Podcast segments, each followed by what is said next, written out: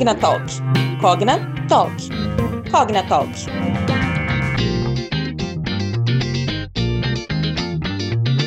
Oi, gente, tudo bem? Aqui quem fala é Mayara Lima e está começando mais um episódio do nosso Cognatalk. Com a pandemia do coronavírus, nunca se falou tanto sobre vacinas. Afinal, cada avô, avó, pai e mãe vacinados são uma verdadeira vitória diante do cenário difícil que estamos enfrentando. Mas apesar do alívio que a chegada da vacina trouxe, ainda existem muitas dúvidas a respeito da vacinação e hoje nós vamos tirar algumas delas. Quem vai me ajudar com esse assunto é o médico epidemiologista e professor da Santa Casa de São Paulo, José Cássio de Moraes. Seja muito bem-vindo, doutor José. Ah, muito obrigado pelo convite. Estou disposto a, a tentar responder as questões que me serão formuladas. Bom, em primeiro lugar, doutor, vamos relembrar aqui nossos ouvintes de maneira bem simples o que são as vacinas e por que elas diferem de um tratamento com remédio. Então, as vacinas visam a prevenir a doença e, e os remédios visam tratar as doenças. Então, na hora que a gente administra uma vacina, essa vacina vai produzir uma resposta contra o agente teológico que vai penetrar no nosso organismo. A gente vai ter uma variável, uma grande de vacinas, por exemplo, contra o sarampo, cachumba, a poliomielite, etc. Então, quando esse agente nos infecta, a vacina já, está, já produziu no nosso organismo anticorpos que vai neutralizar a ação desses agentes. E assim nós não vamos ter a doença. E no caso da Covid, ele vai ah, nos ajudar a não ter uma doença grave. E desde o início da campanha de vacinação contra a Covid aqui no Brasil, os diferentes tipos de vacina têm confundido um pouco a população. Você pode nos explicar melhor as diferenças entre a Coronavac e os imunizantes da Pfizer, AstraZeneca, por exemplo?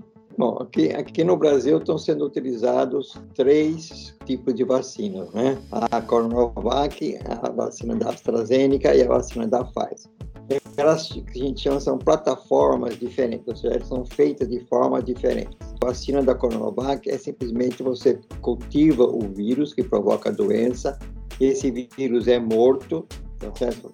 depois é feita uma fragmentação do vírus e você então injeta numa, na, nas pessoas e, e, utiliza um intervalo de 28 dias. A vacina da AstraZeneca é composta por um, um adenovírus. Nesse material adenovírus, a gente coloca um, um material genético para estimular a resposta do organismo. Então, esse vírus tem esse material genético, ele não se multiplica no organismo. Então, é, esse material genético vai fazer com que a célula, nossa célula, produza anticorpos contra o, o vírus da, da, que provoca o Covid-19. Né?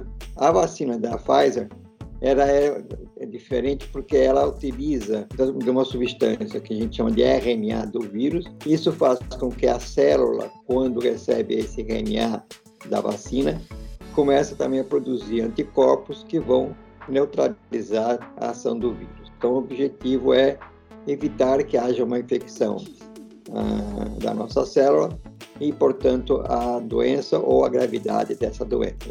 Os intervalos da AstraZeneca, ela pode ser dada no intervalo de três meses, né? E a Pfizer pode ser de, de 21 dias. É justamente isso que eu ia perguntar, doutor. Por que, que cada vacina tinha seu próprio intervalo de tempo? Por que, que era importante respeitar esse intervalo entre uma dose e outra? O intervalo sempre se baseia no, nos estudos que a gente chama de, dos ensaios clínicos, fase 3 de uma vacina. Aí você testa qual é a capacidade de redução da doença ou da gravidade da doença em intervalos determinados. Então, para a Astra, a AstraZeneca, pode ser a partir de quatro semanas até 12 semanas, é uma resposta, dá uma resposta adequada. Para, outra, para a vacina Coronavac, são 28 dias entre uma dose e outra. E a vacina da Pfizer pode ser aplicada a segunda dose a partir de 21 dias até, até 3 meses, porque esse prazo ainda garante uma boa resposta de proteção. Doutor, e quais sintomas podem aparecer e são normais de aparecer depois de tomar a vacina? Então, normalmente as, as, as vacinas é, elas provocam um quadro, uma, uma, febre leve que dura poucos dias, tá? Ela, ela pode ter dor no local, né, onde foi a, a injeção foi aplicada, um certo mal-estar, mas que dois, dois dias depois tudo isso desaparece, né? Então, os eventos adversos mais graves são muito raros, portanto, a vacina é, um, é, é eficaz e segura. Doutor José, e quem já teve Covid, nesse caso dessa campanha específica que nós estamos falando, também já deve ser vacinado? Sim, deve ser vacinado porque ainda não conhecemos perfeitamente a situação de proteção depois de uma infecção pelo Covid. Nós não temos ideia ainda qual o nível de proteção que ela dá, qual é a sua duração. Então, até que a gente tenha conhecimento adequado sobre isso, é, se recomenda que a pessoa, depois de 30 dias que cessou os sintomas, que ela vá, vá se vacinar de acordo, e use de acordo com o esquema indicado para cada uma das três vacinas disponíveis no país. Doutor José, a vacinação é um pacto coletivo, não é mesmo? Qual é a importância de todos, sem exceção, serem imunizados?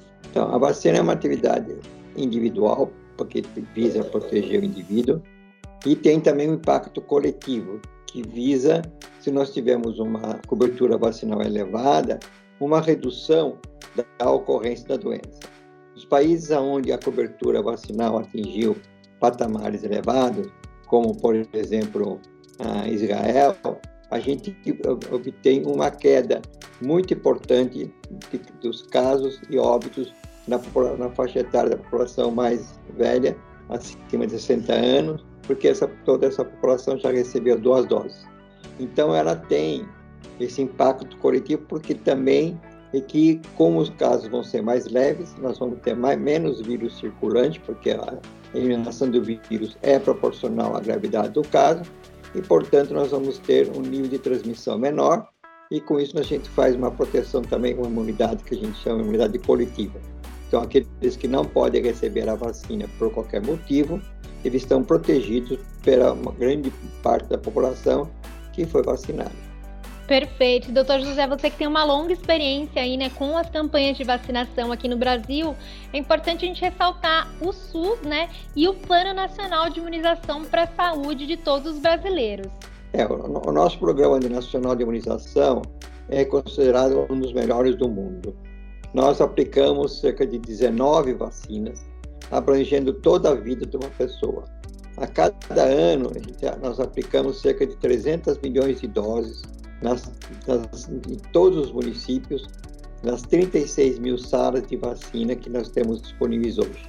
Cada uma dessas salas tem uma geladeira ou uma câmara de refrigeração para conservação de vacina, existe vacinador treinado.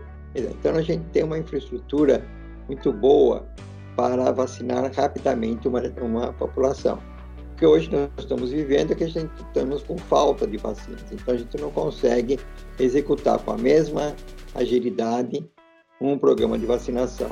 Normalmente na influenza a gente vacina quase 70 milhões de pessoas em um mês e meio, dois meses. Ou seja, o SUS tem essa capacidade infelizmente, a gente está disponível isso para toda a população.